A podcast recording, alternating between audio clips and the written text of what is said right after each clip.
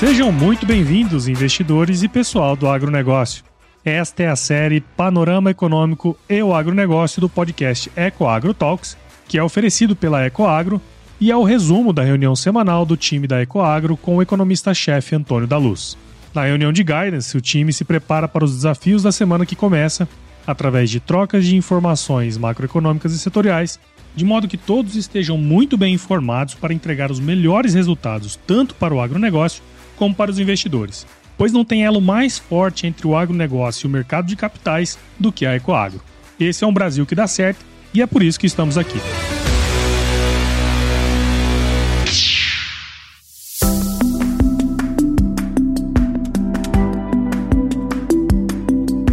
Olá, investidores! Olá, pessoal do agronegócio. Que bom, que bom tê-los conosco na nossa reunião de guidance semanal. Esta reunião que se refere à semana do dia 4 ao dia 8 de março de 2024. A todas as mulheres que estiverem ouvindo nosso podcast, feliz Dia da Mulher, dia 8 de março, sexta-feira. Essa semana nós vamos participar Expo Direto, Expo Direto Cotrijal, no município de Não Me Toque, Rio Grande do Sul, uma das maiores feiras do agronegócio brasileiro. Estaremos lá. E eu quero agradecer a acolhida do pessoal lá da Cooperativa Agrária, em Guarapuava, no Paraná, e realmente muito encantado com tudo que vi. Participei lá do evento dia de campo deles, fui um dos palestrantes que me deixou muito honrado. Falamos de gestão, propriedades rurais e fizemos um belo, uma bela uma discussão por lá. E hoje temos uma reunião de guidance cheia, temos muitas informações importantes para discutirmos, informações mega relevantes saíram na semana que passou e nós precisamos fazer uma leitura adequada dos indicadores. E temos que começar com o mais importante deles, falando de Brasil, que é o PIB. Tivemos a divulgação do PIB brasileiro em 2023, fechamento resultado de 23, que afinal de contas nós tivemos o PIB do quarto trimestre fechando o ano e temos que então fazer uma avaliação criteriosa. A primeira coisa que eu quero compartilhar com vocês é que o PIB fechou em 2,9, para nós, nenhuma surpresa. Você que acompanha o nosso relatório do EGAF 11 e que está aqui na nossa reunião de guidance semanal, vai lembrar que a nossa projeção era 2,9. Está lá no nosso relatório de gestão do EGAF 11 também, nossa projeção de 2,9. E o que saiu foi 2,9, o resultado anual. Então, o resultado veio bastante em linha com as nossas expectativas. Agora, esse 2,9 ele tem que ser visto dentro de um contexto. A primeira questão que é importante é ressaltarmos o papel do setor agropecuário. A agropecuária cresceu em 2023 15,1%. Eu vou repetir para aquele que não entendeu: 15,1%. E eu desafio você a olhar país por país, setor por setor, e me achar um país que teve um setor que cresceu mais 15,1% no ano de 2023. Nós tivemos um mega crescimento, um mega crescimento. Eu fico impressionado quando vejo pessoas preocupadas achando que o agro vai quebrar. O agro cresceu 15,1% em 2023. Então isso é óbvio que só se você leva o sarrafo para 15,1%, para se o PIB crescer 0,24%, eu preciso fazer a mesma coisa que foi feita em 23, o que é muito difícil fazer todos os anos. Porque lembra, a agropecuária ela é uma indústria sem telhado, ela é uma indústria a céu aberto, nós não temos o controle absoluto do volume de produção, porque fazemos uma produção é, dentro de um ambiente de incerteza também climática. Então, é, só repetir 2023 já seria um feito. Agora, superar para ter crescimento já seria muito difícil. Agora, eu não preciso crescer. Se eu tiver uma atividade um pouco abaixo da de 23, continua sendo muito bom. Então, nós vamos sim ter um resultado ruim é, em 24 de queda, mas nós temos que lembrar sempre que elevamos o sarrafo até, é, até um crescimento de 15,1% em 2023. E quando olharmos em 25 para trás, vamos ter observado que o crescimento do biênio 23-24 terá sido muito forte, muito, muito forte, mesmo com a queda que haverá em 24, seguramente, quando olharmos o crescimento médio do biênio, terá sido ótimo. Então, cuidado com o pessoal aí que faz análise de elevadores do setor, que nunca viu uma lavoura na frente, nunca teve de perto, o máximo chegou foi na estrada, passando e olhando para o lado. Cuidado, cuidado, cuidado. Uh, olha a oportunidade de estar posicionado no agronegócio, porque, enfim, os papéis estão mais baratos é, e o setor cresceu 15,1%. Em 2023. A indústria, por sua vez, cresceu 1,6 e os serviços cresceram 2,4. O que nos preocupa, então veja, esse crescimento de 2,9, ele se deve é, ao crescimento de 15,1% do, do setor agropecuário, porque se nós tirássemos a agropecuária, se fosse zero, nós teríamos tido um crescimento aí na casa de 2%, 1,9% ou coisa do tipo. Então foi o setor agropecuário que trouxe uma dinâmica de crescimento do PIB Brasil 2023 para um crescimento acima da média qual nós estamos acostumados. Então esse é um resultado muito bom, tá? Estou falando aqui do resultado fechamento do ano é, e nós estamos olhando então na dimensão anual. E eu vou agora para trazer mais três elementos do crescimento anual dentro da mesma dimensão. O consumo das famílias cresceu 3,1%, que é um dado positivo, o consumo do governo cresceu 1,7%. Agora, a formação bruta de capital fixo, que ela é uma proxy dos investimentos, ela teve uma queda de 3% ou seja, a formação bruta de capital fixo, ou, de maneira simplificada, os investimentos caíram 3%. Por que, que isso assusta? Porque o crescimento de amanhã depende dos investimentos de hoje. E ao longo de 23, o Brasil investiu menos, menos 3% o que denota uma preocupação do empresariado brasileiro com os rumos da economia brasileira, com o futuro da economia brasileira. Quem acha que as coisas vão melhorar, investe para ampliar a produção, e quem está enxergando no horizonte uma preocupação, né, uma possível queda uh, na atividade, diminui o ritmo de investimentos. Então, esse é um sinalizador importante, porque PIB registra. Agora, os indicadores de atividade pontuais, como é o caso, os coincidentes, uh, como é o caso caso do PMI, por exemplo, que olha para frente, ele coincide com esse dos investimentos, porque existe uma lag, existe um, um tempo entre o investimento e a atividade. Então, esse dado me preocupou bastante, menos 3% me preocupou sinceramente. Agora, eu quero olhar na dimensão trimestral, ou seja, contra o trimestre imediatamente anterior. O PIB do Brasil no quarto trimestre, em relação ao terceiro, não cresceu nada o resultado foi 0,0, zero bola. E a agropecuária, evidentemente, teve um resultado negativo de 5,3%, em virtude da, das lavouras de inverno terem tido uma boa performance em 23, já pelos efeitos do El Niño. E o setor industrial teve um crescimento de 1,3% e os serviços cresceu apenas 0,3%.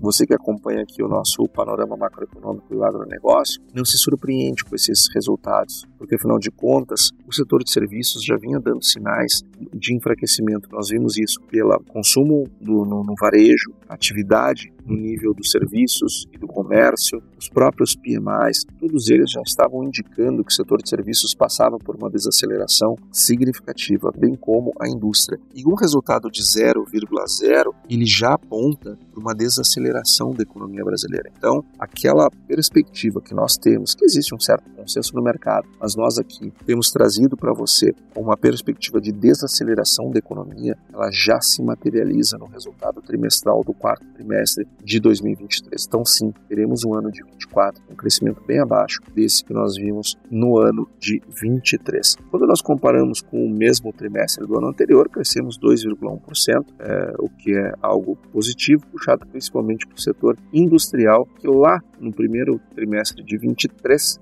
é, já, aliás, no quarto trimestre de 22, ainda sofria com os efeitos é, da pandemia, não tinha atingido ainda a plenitude da atividade. Então tivemos um resultado de PIB que tem que ser lido e entendido dentro deste contexto. Crescemos 2,9, muito bom, abaixo dos 3,10 que nós tínhamos no acumulado de quatro trimestres no trimestre anterior, abaixo dos 13,70 que nós tínhamos lá no segundo trimestre eh, de 2023 então veja, a nossa economia chegou a 3,70 no segundo trimestre de 2023, caiu para 13,10 no terceiro trimestre e fechou em 2,90 no quarto trimestre. O que, que está acontecendo com a nossa economia? Ela está desacelerando Agora, temos sim que comemorar o resultado do PIB agropecuário, 15,1%. E tem gente que tem medo do setor agropecuário.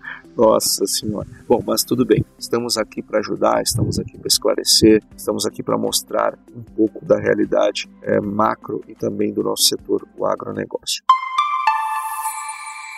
Tivemos o resultado também do PMI industrial trazido pela S&P. S&P Global trouxe os dados de PMI também para o Brasil, Estados Unidos e o da indústria, né, da manufatura. Vamos trazer Estados Unidos mais para frente. Agora o resultado ele foi bom, muito bom. Ele subiu de 52,80 a leitura anterior para 54,10. Temos uma melhora aí de 1,30. É muito bom. Ah, isso indica uma aceleração da atividade industrial brasileira, algo bastante positivo. Agora, trazendo um pouco a dimensão monetária, olhamos para atividade. Agora vamos falar de monetária, do, do, do vertical, do vetor monetário no Brasil. Tivemos o dado do IGPM. IGPM é um índice de inflação que mede a nossa inflação no nível do atacado e ela teve uma deflação de 0,52. Muito bom resultado, muito bom. Indica que a política monetária está funcionando ainda.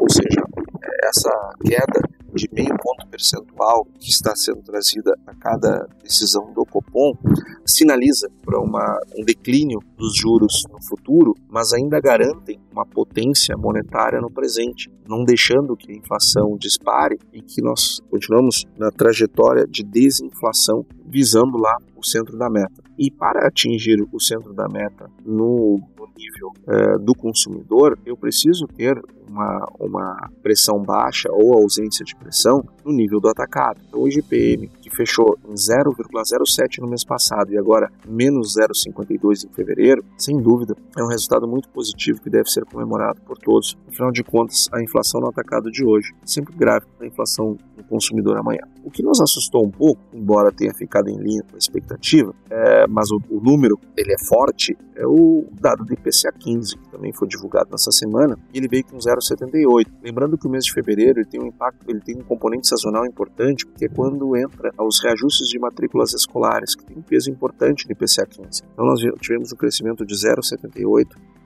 um crescimento robusto, mas dentro da nossa expectativa, e fez com que o IPCA 15 em 12 meses ele saltasse de 4,47 para 4,49 então, teve uma variação positiva de 0,02%. Por que esse dado é ruim? Esse dado é ruim porque nós vimos um declínio, numa, des numa desinflação, e agora ficamos perto da estabilidade, com um leve aumento. Então, um resultado que não merece comemoração, mas está dentro do planejado, está dentro do esperado. O IPC, que é medido pela FIP, também acompanhou esse aumento, zero, veio para 0,46, o crescimento 0,46, sendo que no mesmo mês do ano passado estava 0,63. Então, veja, houve uma aceleração por conta das matrículas escolares, mas também está mais devagar em relação ao ano passado. Os empréstimos bancários, também eu trouxe aqui para você um dado sobre os empréstimos feitos para pessoas jurídicas e físicas, tá? É o somatório. E houve um crescimento é, de 1,44% nesse, nessa última leitura, que é de dezembro. Então, saltou, nós estávamos em declínio, depois voltamos a subir a partir de novembro. Em novembro, crescemos 1,13% e agora 1,44% mostrando que a atividade de empréstimos no Brasil está aumentando, acelerando. À medida que a Selic vai caindo, vai então acelerando a tomada de crédito. Mas ainda persistem, evidentemente, as preocupações fiscais que nós trouxemos aqui, discussão sobre a ata no podcast da semana passada, na reunião de guidance anterior, quem não ouviu, é, ouça lá. Falamos bastante da preocupação que temos com a dívida bruta, que bateu 74,34 e segue subindo, é, o balanço orçamentário que foi horroroso, tivemos um déficit de 193, enfim, então uma preocupação. Nós tivemos também na, o resultado do emprego, nós, nós vimos numa queda do desemprego é, mês após mês, e agora em, em janeiro nós tivemos um repique para 7,60 estava 7,40 no mês passado e agora subiu para 7,60. Muita gente, quando olha esse aumento, se preocupa mais do que deveria, porque em janeiro é normal aumentar, ter um repique do aumento do desemprego, porque quando aqueles contratos temporários eles são terminados. Então, isso evidentemente que, olhando pela PNAD contínua, ela traz esse dado, eh, traz esse aumento, isso é super normal. E é no, assim como é normal também, no mês de fevereiro e março também termos um, um desemprego pouco mais elevado o restante do ano. Ecoagro, o elo entre o agronegócio e o mercado de capitais. Vindo agora para a zona do euro, saímos do Brasil, vamos falar agora da zona do euro. Teve um resultado de atividade, começando com atividade aqui, um resultado da confiança das empresas e consumidores de novo de queda. Nós perdemos de, o 96,10 veio para 95,40, então perdemos aí 0,7 pontos é, na confiança. Lembrando que tudo abaixo de 100 é desconfiança, tudo acima de 100 é confiança. Então está em 95,40. Consumidores e empresas desconfiados do futuro da economia da zona do euro. Lembrando que essa confiança é muito importante porque empresas confiantes investem, consumidores confiantes consomem. Então, a confiança ela é correlacionada com o consumo das famílias e com o grau de investimento. Então, é ruim essa queda de confiança de tanto, tanto das empresas quanto das pessoas físicas, dos consumidores. Assim como nós tivemos o PMI industrial divulgados pela, pela S&P para Brasil, tivemos também para a zona do euro, que registrou uma estabilidade, caiu de 46,60 para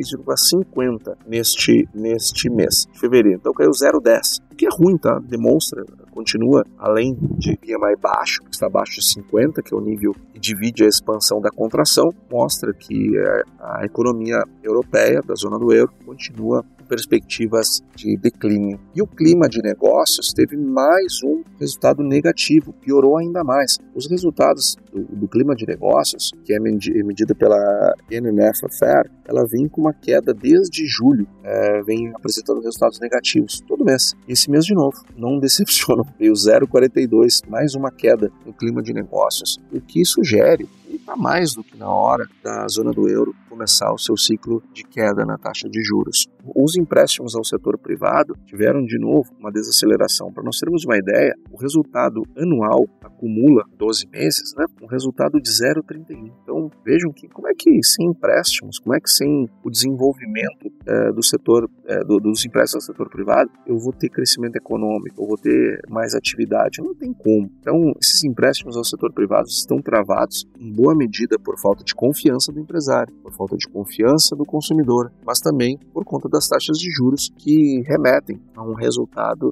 é, de não investimento. É, nós tivemos o CPI na zona do euro, um resultado de 0,62. É, para nós termos uma ideia, o mesmo resultado no ano passado foi 0,94. Então, para mim, está muito claro, a zona do euro deveria já estar baixando os juros, é uma pena que não está.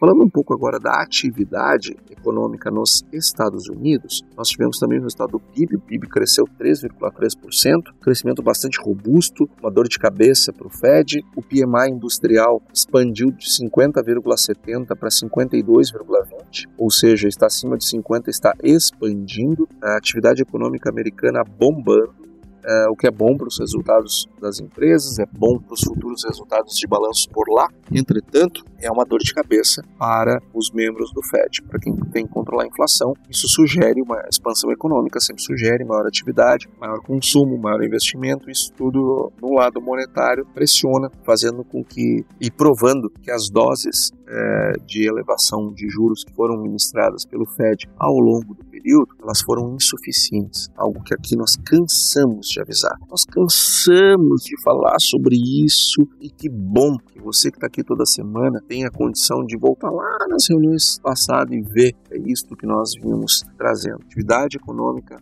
americana, ela não teve declínio, ela não respondeu à política monetária adequadamente, o que sugere que a política monetária não foi correta, não se atingiu a dose necessária. Estou falando do ponto de vista monetário, não estou falando do ponto de vista uh, fiscal, não estou falando do ponto de vista da saúde dos bancos. Isto são outras discussões. Eu estou analisando aqui o vetor monetário da decisão. Mas voltando aqui para a nossa atividade, nós tivemos um resultado também da confiança do consumidor de 107, ou seja, o consumidor continua confiante com o futuro da economia americana e isso, isso sugere aumento do, do, consumo das famílias, dor de cabeça para os atores do Fed. E pessoal, eu trouxe aqui uma análise também sobre o imobiliário americano. Todos nós ainda é, lembramos bem da crise de 2008, então é importante é, nós monitorarmos esses dados com alguma pontualidade. E houve um aumento das vendas de casas novas, tá? Nos Estados Unidos, que está com as vendas estava em queda por conta dos juros, é, mesmo o Fed não reduzindo os juros, mas com uma expectativa de, de redução ao longo de 24, as pessoas pararam de esperar que tu breca o mercado, mas tem uma hora que tem que começar a soltar. E houve uma venda de 661 mil casas novas é, em janeiro de 2024, o último dado trazido aqui. Então, expandiu em relação a dezembro, tinha sido 651, ou seja, as vendas de casas usadas aumentando e os preços dos imóveis, consequentemente, aumentando também. Em 12 meses, eles acumulam uma alta de 6,10%. Em junho do ano passado, eles ainda estavam com deflação, ou seja, havia uma queda no preço dos imóveis nos Estados Unidos. E a partir de julho, esses preços começaram a subir e agora, sem ajuste sazonal, evidentemente, nós estamos com uma alta de 6,10% nos preços dos imóveis. Os imóveis dos Estados Unidos voltaram a subir, apesar dos juros se manterem elevados. As licenças de construção continuam, de novas construção, construções continuam crescendo, nós tivemos 1 milhão 490 novas licenças expedidas no último mês que passou. E olhando do ponto de vista monetário, nos Estados Unidos nós tivemos o PCE. PCE, que é, uma, é um índice de inflação muito usado pelo Fed nas suas tomadas de decisão. E vamos lá, o PCE subiu 0,34 Lembrando que no mês anterior tinha sido 0,12. A inflação medida pelo PCE acelerou. E o núcleo, então veja só, o resultado foi 0,34. Mas quando eu, eu olho o núcleo e tira aqueles itens que compõem a, o índice de inflação, mas que tem um componente de volatilidade, sazonalidade muito forte, o núcleo do PCE foi 0,42. PCE 0,34, núcleo 0,42. Ou seja, a inflação nos Estados Unidos continua forte, continua tirando o sono. E o resultado do PCE em 12 meses está em 2,85. Lembrando que a meta é 2, está longe ainda. E o resultado anual do PCE, ele está olhando apenas para o núcleo, está acumulado em 2,40. Não, eu falei errado. O, o resultado do PCE está 2,40 e o núcleo está 2,85, ou seja, tem um grande trabalho ainda pela frente do Fed. O Fed vai continuar com juros elevados por muito tempo. Não estou dizendo que não vai reduzir os juros. A partir de maio, março parece que está descartado.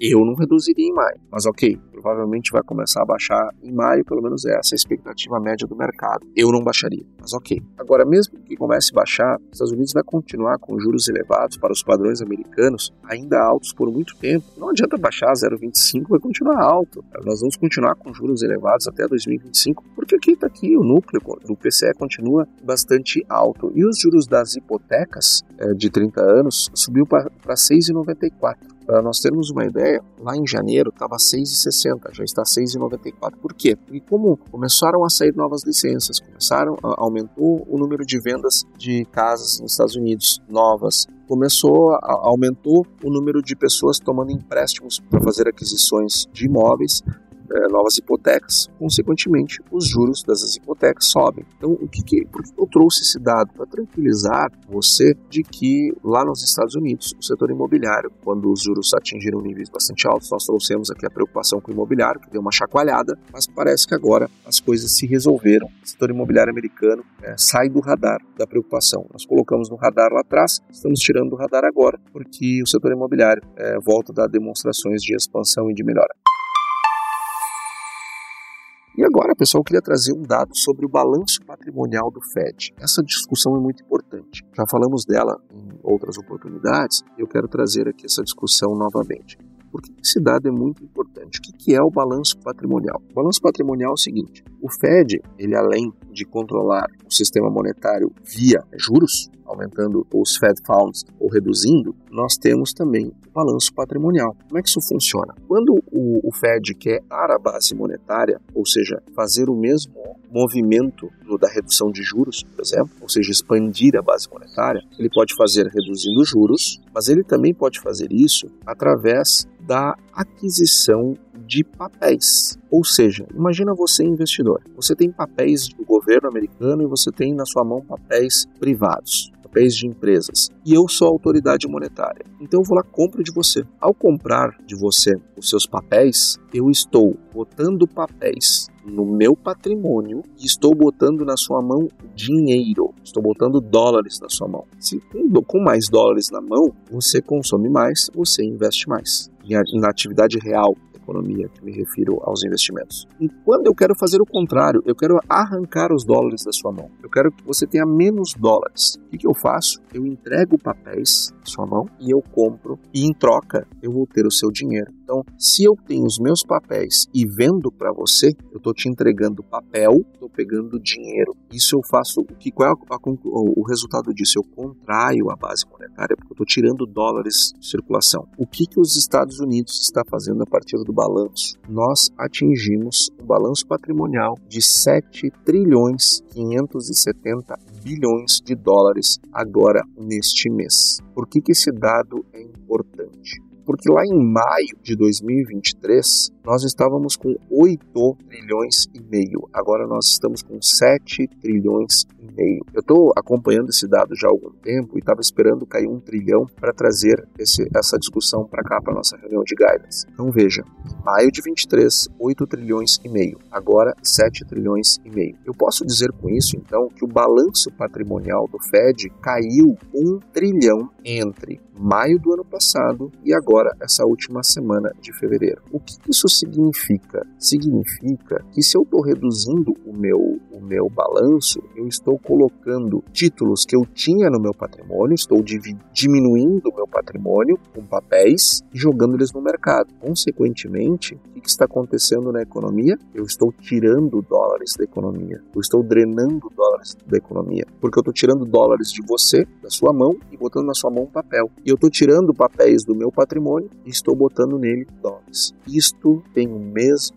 efeito de aumentar juros. Os Estados Unidos está contraindo economia pelo lado monetário, está contraindo a base monetária sem aumentar juros através do balanço patrimonial. Então vejam, o Fed continua com uma política monetária ativa e contraindo a base monetária.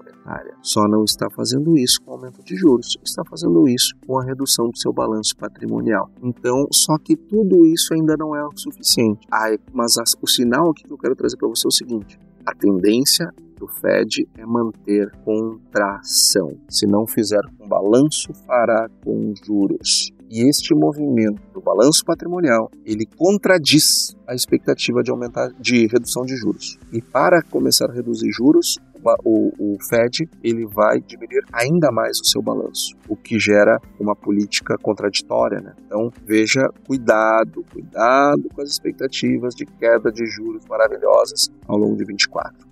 O setor de empregos, ah, aliás, os empregos continuaram aquecidos, porque os pedidos de iniciais de seguro-desemprego atingiram 215 mil na semana, que é pouco, o que mostra ainda bastante atividade. E agora falando um pouquinho de China, o PMI composto da China, ele, ele se manteve em 50 com 90, acima de 50, portanto, o mesmo nível do mês passado, é, é, mas para padrões chineses baixo, né? O PMI da não manufatura, ele, ele subiu de 50 com 70 para 51 com 40, dado sem dúvida positivo para ser comemorado sobre a atividade chinesa, mas ainda abaixo do que eles estão acostumados. O PMI industrial ainda com resultado ruim, 49 com 10, abaixo dos 50 50, mostrando desatividade na indústria chinesa. E aqui, para terminar essa parte de macro, eu quero trazer aqui uma informação sobre a Country Garden, que é a maior incorporadora chinesa, bem maior que a Evergrande, que já foi para o vinagre. Né? Essa a Country Garden entrou no radar de na semana que passou, porque um investidor, que é um pequeno investidor, entrou com uma petição para liquidação de imóveis da Country, da Country Garden no valor de um milhão de reais, que é a dívida que a Country Garden tem com ele. É um milhão, o equivalente a um milhão de reais. Só que a Country Garden, ela deve 950 bi. E veja só, o juiz foi lá e deu. É, então esse cara provavelmente vai se garantir, né? Se, se, se não mudar, é, se, se o sistema judiciário de Hong Kong não mudar, nós teremos uma liquidação. Esse cara se garantiu milhão de reais, uma dívida de 950 bis de reais. Estamos falando aqui em valores em reais, né? porque a dívida total é 191 bilhão, bilhões de dólares. Convertendo para real 950 bi, e esse credor que entrou na justiça é, tinha é, é, um milhão para receber. Falando agora um pouco sobre o nosso cenário do agro, eu quero começar aqui com um dado é, de vendas de soja e de milho e agradecer aqui o meu colega Rui Augusto da Silveira Neto, meu colega economista, meu amigo, que me alcançou esses dados. Nós atingimos no mês de fevereiro 36,2% da soja 24 vendida. Para nós termos uma ideia, é a primeira vez que este número passa o ano anterior. No ano anterior nós estávamos com 35,4, agora está 36,2. E no mês passado estava 30,1, ou seja, aceleramos as vendas de soja, a oferta de soja no Brasil, por isso que esses preços caíram. É normal, isso tem a ver com a sazonalidade, isso é uma obviedade, eu diria eu. Uh, e o milho saltou de 10,4 para 14 12,4. No, no, ano passado estava 17,1, então o pessoal segurou mais milho é, do que soja nesse, nesse, nesse período. É, nós já atingimos 85% da colheita da soja no Mato Grosso, nós estamos com mais de 40% da, da soja no Brasil colhida e avança, portanto, a colheita de soja no Brasil e, a, e, e aquelas perdas monumentais que muita gente projetou é, começam a sair do radar. Inclusive, uma consultoria, a Stonex, ela revisou para cima. A sua expectativa de produção para esse ano estava 150, trouxe para 151, mais um cascalho. Então, mas revisando para cima, que é uma coisa incomum. Então veja que aquele desastre todo, aquela confusão toda, aquela tragédia toda, que nós cansamos de falar, gente, cuidado, cuidado, cuidado, não é bem assim, muitos exageros. É, é, agora esse resultado começa a vir para nossa realidade. Uh, a colheita se desenvolve bem, o plantio de milho uh, se desenvolve bem. É evidente que uma parte da área não será plantada por conta dos atrasos, mas aquela que pode ser plantada está sendo plantada e está bem.